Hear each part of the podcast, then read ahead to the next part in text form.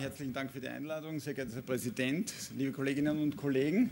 Äh, da ich mich auch an die 15 Minuten halten möchte, ist meine Einleitung äußerst kurz, aber ich möchte Ihnen trotzdem dieses berühmte Krankenhaus zeigen, von dem ich komme, wo der zweite H5N1-Fall diese Woche isoliert wurde, wie Sie sicherlich aus der Zeitung gelesen haben. Äh, wie lebt man mit den Substanzen? Äh, Im Extremfall lebt man mit diesen Substanzen auf diese Art und Weise.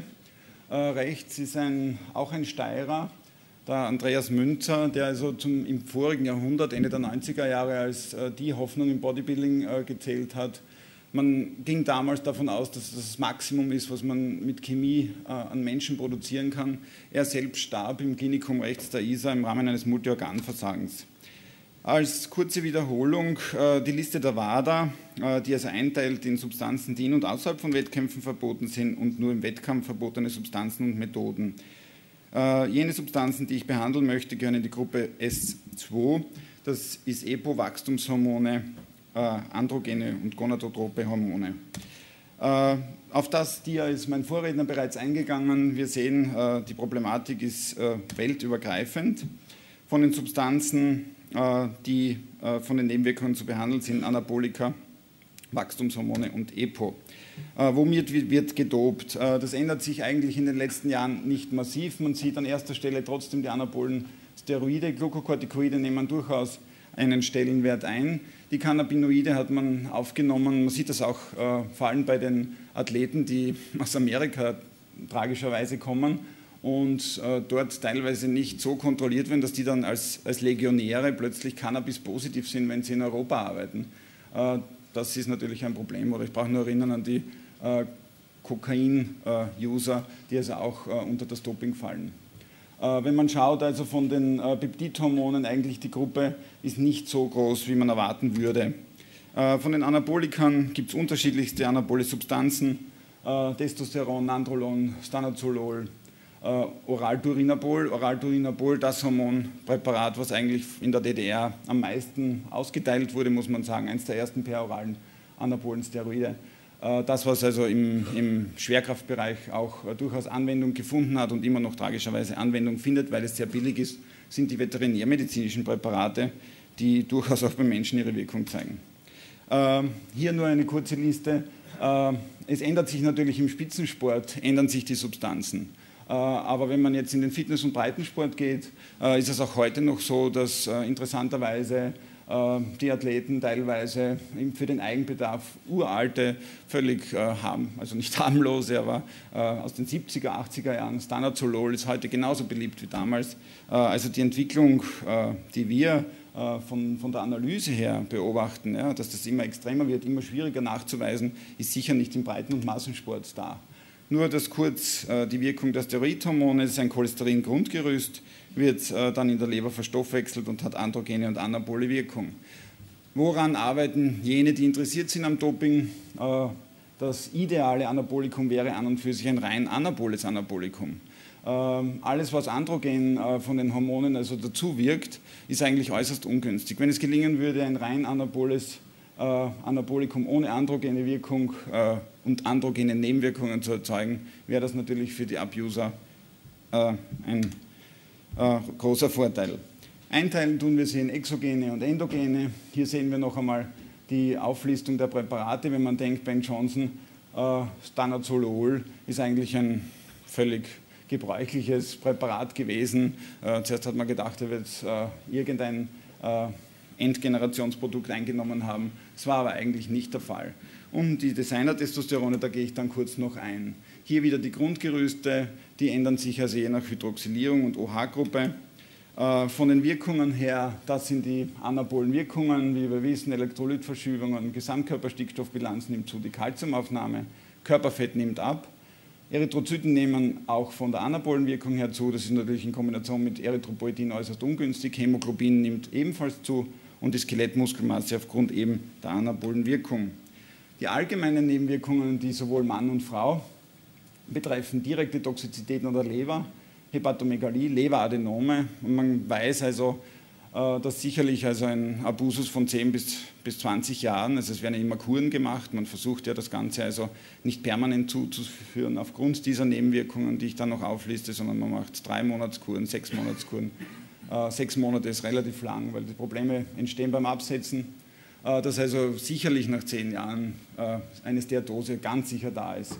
Peliosis hepatis sind Veränderungen im Bereich der Gefäße, Leverdystrophien, das hepatozelluläre Karzinom, aber auch cholangiozelluläres Karzinom kann auftreten.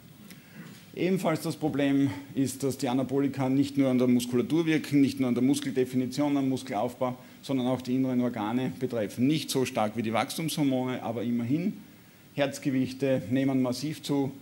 Herzgewichte von bis zu einem Kilogramm sind beobachtet worden. Äh, aber die Nebenwirkungen enorm. Myokardfibrosen, Myokardnekrosen, Abnahmen der Kapillaren. Die Myozyten nehmen zu und die Mitochondrien nehmen ab. Was bedeutet das? Man produziert ein Herz, was im Grunde riesig ist, aber schlecht versorgt ist. Die Sauerstoffversorgung ist schlecht und man weiß auch, dass bei den Abusern äh, es natürlich so ist, dass also die exzessiv das verwenden an Myokardinfarkten sterben in jungen Jahren. Ja, vor allem die, die mischen, haben natürlich das Problem.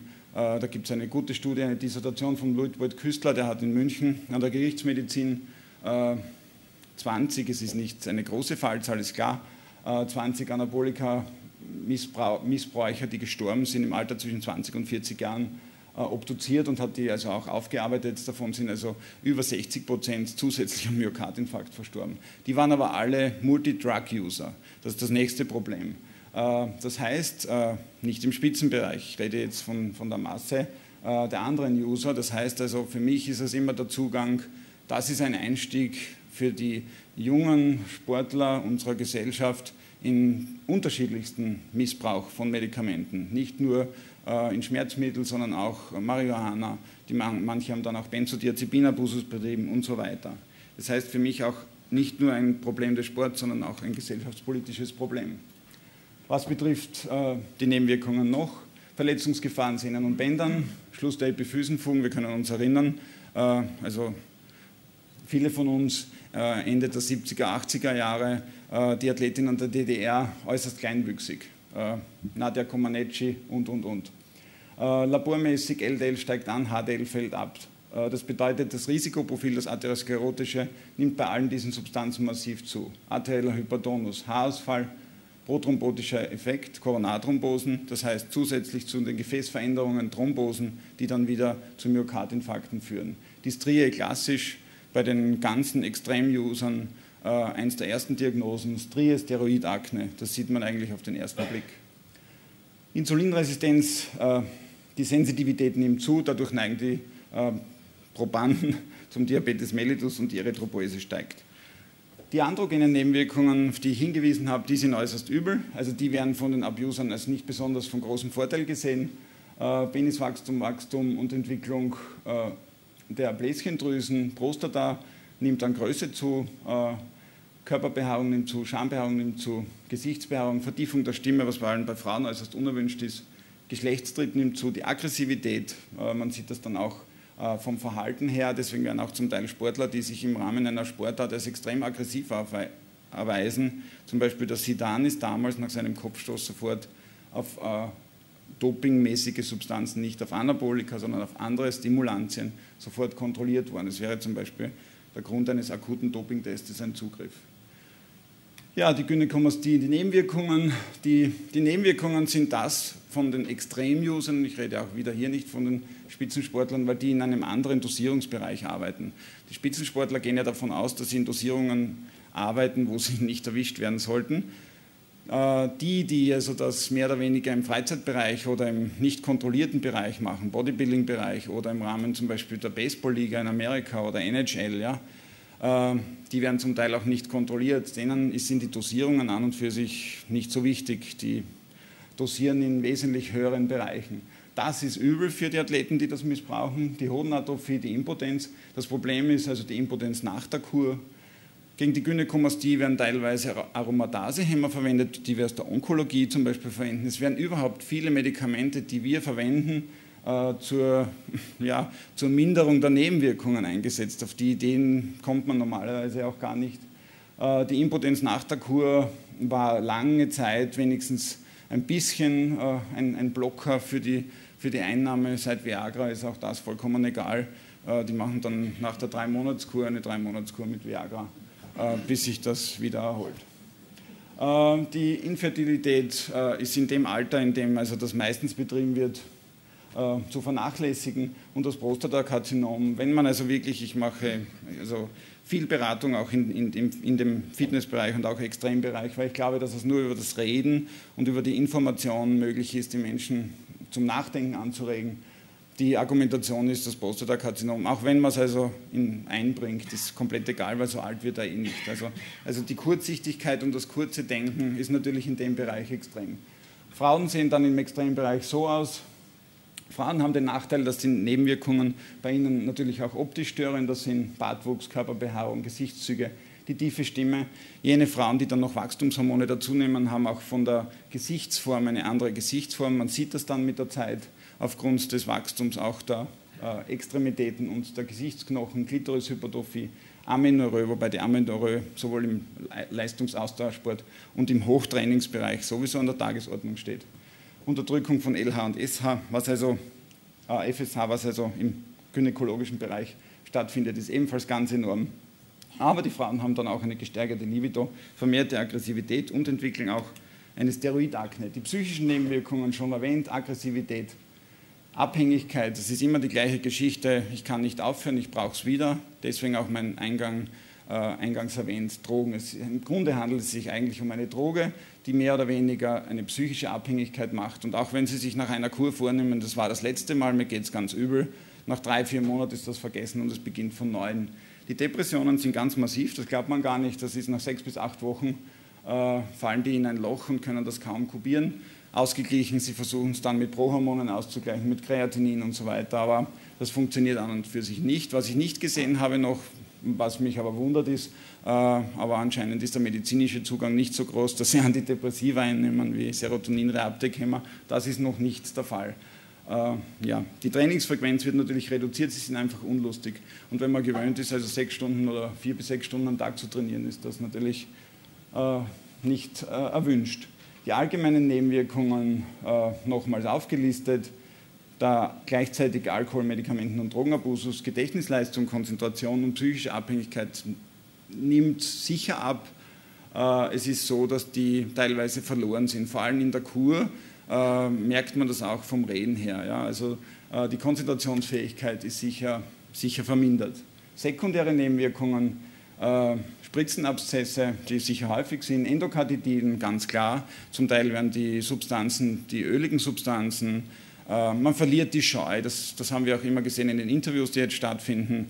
Die erste Spritze ist die schlimmste, sowohl für den Hochleistungssportler als auch für den normalen Abuser. Äh, nach einem Jahr spritzen sie sich das durch die Trainingshose ohne, ohne Sterilität, ohne irgendwas. Meistens nach dem Training, nach 30 Minuten. Äh, also sie verlieren, sie verlieren komplett den Zugang. Das ist also wie äh, ja, ein Gewöhnungseffekt. Äh, das, was immer für mich äh, die Frage ist, Ampullenherkunft, Sterilität, Hepatitiden, dann Erkrankungen, Unreinheit. Das, das günstigste ist ja, es gibt ja zahlreiche Präparate im Internet, vor allem von Anabolikern, die man erwärmen kann. Wenn man die analysiert, ist glücklicherweise nichts drin. Das ist ja ideal. Also ist wenigstens also weder gentechnisch produziertes Eiweiß noch Fremdeiweiß drinnen, weil das Fremdeiweiß ist ja wesentlich billiger. Und die Verunreinigung vom Fremdeiweiß und woher das Fremdeiweiß kommt, das äh, kann man sich ungefähr vorstellen.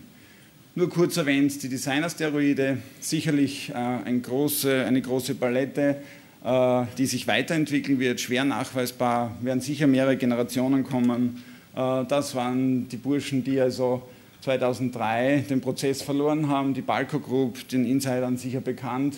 die haben jahrelang eigentlich Dopinganalyse äh, Sachen hergestellt, das heißt Testkits, äh, Laborausrüstungen, chemische Substanzen, sind dann draufgekommen, dass eigentlich wesentlich mehr damit zu verdienen wäre, wenn man die äh, Testosterone verändert, selbst herstellt und die Testkits gleich verkauft wie mit den Testosteronpräparaten. Aufgedeckt wurden sie von der Finanz. Die haben ein ganz ausgeklügeltes Netz gehabt. Die haben auch diese Pulver entwickelt, diese Eiweißdenaturierungspulver, dieses White Powder, Black Powder, das wurde auf den Finger gegeben und wenn die Athleten über den Finger uriniert haben, haben, haben diese Eiweiße, wurden diese Eiweiße, die eigentlich nachgewiesen werden sollten, denaturiert und es war der Hahn praktisch völlig frei. Kurz die Peptidhormongruppe, Testosteronliberatoren, Wachstumshormone, extrem schwierig, Growth Hormon, zerfallen relativ rasch. Jetzt kann man sich vorstellen, die Nachweisprobleme, da ist ja immer die Sache, Athlet 200 Kontrollen, eine positiv. Ne? Aber es, es, ist eben nicht so leicht, es ist eben nicht so leicht von den Kontrollen und es ist nicht so leicht von den Analysen, wie Sie dann hören werden. 1 cm Wachstum, 14.000 US-Dollar. Äh, die Peptidhormongruppe nimmt nicht so massiv zu, wie man glaubt. Man, wenn man schaut, 92 HCG und jetzt 2004 24, es wächst kontinuierlich, keine Frage, aber nicht in dem Ausmaß, wie man sich das vorstellt. Der Hauptanteil sind sicher die Anabolika. 121 Aminosäuren, die Nebenwirkungen, Insulinresistenz, Akromegalie schon erwähnt, Neoplasin, Atralgin, Karpaltunnelsyndrom und das Wachstum der inneren Organe. Growth-Hormone, die Nebenwirkungen Eiweißsubstanzen, wie schon erwähnt, Prionen, völlig unklar, Jakob Kreuzfeld, wo kommen die Präparate her, eingangs erwähnt, Asien, Indien, äh, Leichenpräparate, man weiß es eigentlich nicht. Die Hautdicke nimmt zu, Insulinproduktion steigt, also wenn die Abuser alt genug werden, sind das sicher unsere Patienten, Diabetiker. Schilddrüsenhormonspiegel sinkt, ist unerwünscht, und zwar deswegen unerwünscht, weil äh, manche Athleten äh, Schilddrüsenhormone zur äh, Leistungsverbesserungen nehmen. In Teilbereichen ist es zwar nicht eine verbotene Substanz, aber es ist zum Teil zur Gewichtsabnahme, wird also Thyroxin oder L-Thyroxin durchaus verwendet, um kurzfristig Gewicht zu machen, wie die Athleten das nennen. Myrgelosen treten ebenfalls auf. EPO, kurz 85 hergestellt, Europa eingeführt, Cera in aller Munde, das langwirksame EPO. Indikationen medizinischerseits brauche ich Ihnen nicht sagen. Die Wirkungen ganz klar, Stimulierung der Erythrozyten, Anstieg des HBs, Anstieg des Hämatokrits. Hier die Halbwertszeit von CRA 133 äh, ähm, Stunden. Äh, wenn man also schaut, äh, die anderen EPO wesentlich niederer, wobei man sagen muss, das CRA ist ja nur deswegen so in aller Munde gewesen, weil es damals nicht nachweisbar war.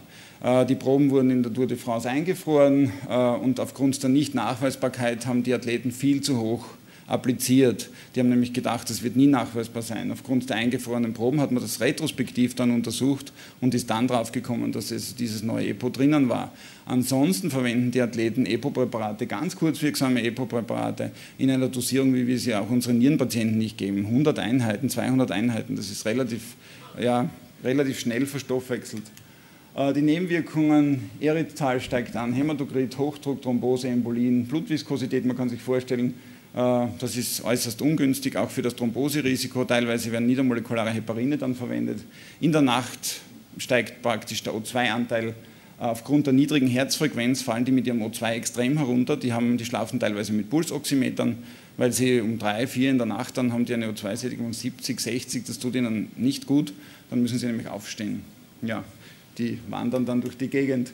Das habe ich mir herausgesucht. Das sind die, die Sachen, die wir immer vom Bundesamt für Sicherheit und Gesundheit äh, zugeschickt bekommen als Arzneimittelwarnung. Und das ist mir eigentlich aufgefallen, wenn man schaut, also wie sich das Bundesamt für Sicherheit und Gesundheit 2008 im September zu EPO verhält, äh, aufgrund einer Cochrane Review. Und wenn man dann schaut, dass unten also diese Formulierung aufgrund der vorliegenden Ergebnisse überwiegt in den genehmigten Indikationen der Nutzen der Epoetine weiterhin dem Risiko dann muss man sagen, da ist noch einiges drinnen, äh, auch im medizinischen Bereich.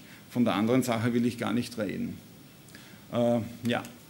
Spektra-Umfrage, wie stehen die Österreicher zu der ganzen Sache? 67 Prozent sind für strengere Kontrollen, 14 Prozent sprechen für, für, Doping unter ärztlicher Kontrolle aus. Immer wieder bei Vorträgen geben wir es frei, höre ich auch äh, aus unterschiedlichsten Bereichen, Trainern, die natürlich mit ihren Athleten die Diskussion unendlich führen. Man darf nicht vergessen, am Startblock steht einer, der kommt aus Jamaika und niemand weiß, äh, was der eingenommen hat. Für einen, der also 10, 15 Jahre seines Lebens opfert, ist das äußerst schwierig, wenn er gegen den verliert, weil er verliert wahrscheinlich nicht äh, gegen die Muskulatur, sondern gegen die Chemie. Äh, aber man weiß es nicht. 11 Prozent machten keine Angaben. Nur kurz noch zum Schluss. Jene, die also nachweislich gedopt haben, Pantani, und was natürlich auffällt, ist jene Sportarten, die nicht kontrolliert werden, man kann sich denken, dass American Footballer an und für sich alt werden, gesund sind, reich sind. Äh, das Durchschnittsalter liegt bei 55 Jahren. Die Frage stellt sich, viel Sport, äh, viel Chemie ist nicht ohne, wenn man denkt, dass die Durchschnittserwartung bei uns 79 ist. Herzlichen Dank für die Aufmerksamkeit.